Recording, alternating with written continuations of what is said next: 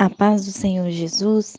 Quero compartilhar com você uma palavra da parte do Senhor, livro de Mateus, capítulo 27, a partir do versículo 57.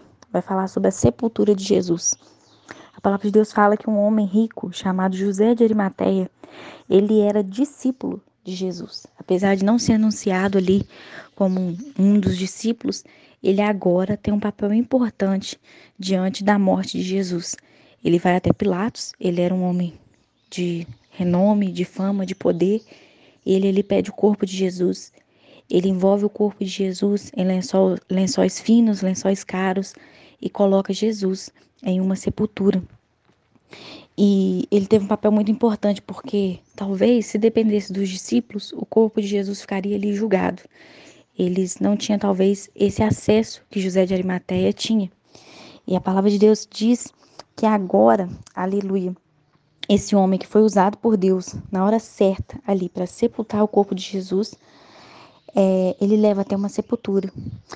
E é interessante que a palavra de Deus fala que no dia seguinte, os príncipes dos sacerdotes, dos fariseus, vão até Pilatos e falam com Pilatos: olha, a gente está lembrando aqui que ele falou que depois de três dias ele ia ressuscitar. E aquele enganador, aquele mentiroso, ele, ele pode usar dos discípulos, né? Os discípulos podem tentar ir lá à noite para tentar tirar o corpo dele. Faz o seguinte, Pilatos: coloca guardas ali na porta. Só que aqueles homens não sabiam que guardar o sepulcro não ia impedir a ressurreição do Mestre. Perceba que Jesus, mesmo depois de morto, continua sendo perseguido.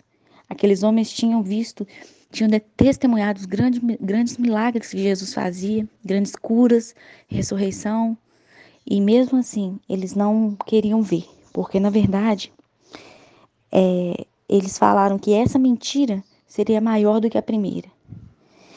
Eles, na verdade, queriam distorcer tudo aquilo que Jesus falou. Eles viviam na mentira e muitas vezes quem vive na mentira não suporta presenciar a verdade. Eles não, eles não queriam ver Jesus triunfar sobre a morte. Eles não queriam ver Jesus ressuscitar. Então eles pensaram que através de um guarda iam impedir isso de acontecer. Então muitas vezes eles queriam acusar de mentirosos os outros ao redor deles, sendo que na verdade eles eram mentirosos. Eles não estavam cuidando do reino. Em vez deles cuidar da própria vida, ele estava preocupado com a vida de Jesus. Em vez deles praticar as boas obras que eles falavam, eles estavam preocupados em acusar, em defamar o nome de Jesus. Perceba que eles ainda, a palavra de Deus fala que Pilatos ordena que os guardas vão para ali e colocam um selo de segurança. E eu percebo isso para a nossa vida que muitas vezes é assim. Talvez você se encontre sepultado dentro de uma caverna, você se encontre nessa situação. E o inferno está vigiando para você não sair dessa situação, achando que você vai morrer dentro dessa situação, que você não vai ressuscitar, que Deus não vai entrar na tua causa.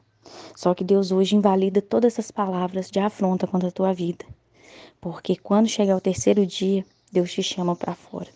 Deus te chama, te levanta e tudo aquilo que o inferno falou contra você tem que cair por terra, sabe por quê? Nada pode impedir o agir de Deus na minha e na sua vida. E lá no capítulo 28, no versículo de 2, a palavra de Deus diz que houve, houve, houve um grande terremoto. E o anjo do Senhor desceu, e aí o que, que acontece? Aquele guarda, com medo, ficaram assombrados e como mortos. Então eles tiveram que ver o poder de Deus. Por quê? Porque Deus é um Deus que manda anjo e é um Deus que cumpre aquilo que ele fala. Nada poderia impedir Jesus de ressuscitar. Não seria um guarda, uma palavra de um fariseu ou uma palavra de Pilatos. Nada ia impedir o agir de Deus e nada vai impedir o agir de Deus na minha e na tua vida. Amém? Receba essa palavra no teu coração nesta manhã e compartilhe esse áudio com alguém que precisa receber uma palavra da parte do Senhor nesta manhã. Deus te abençoe.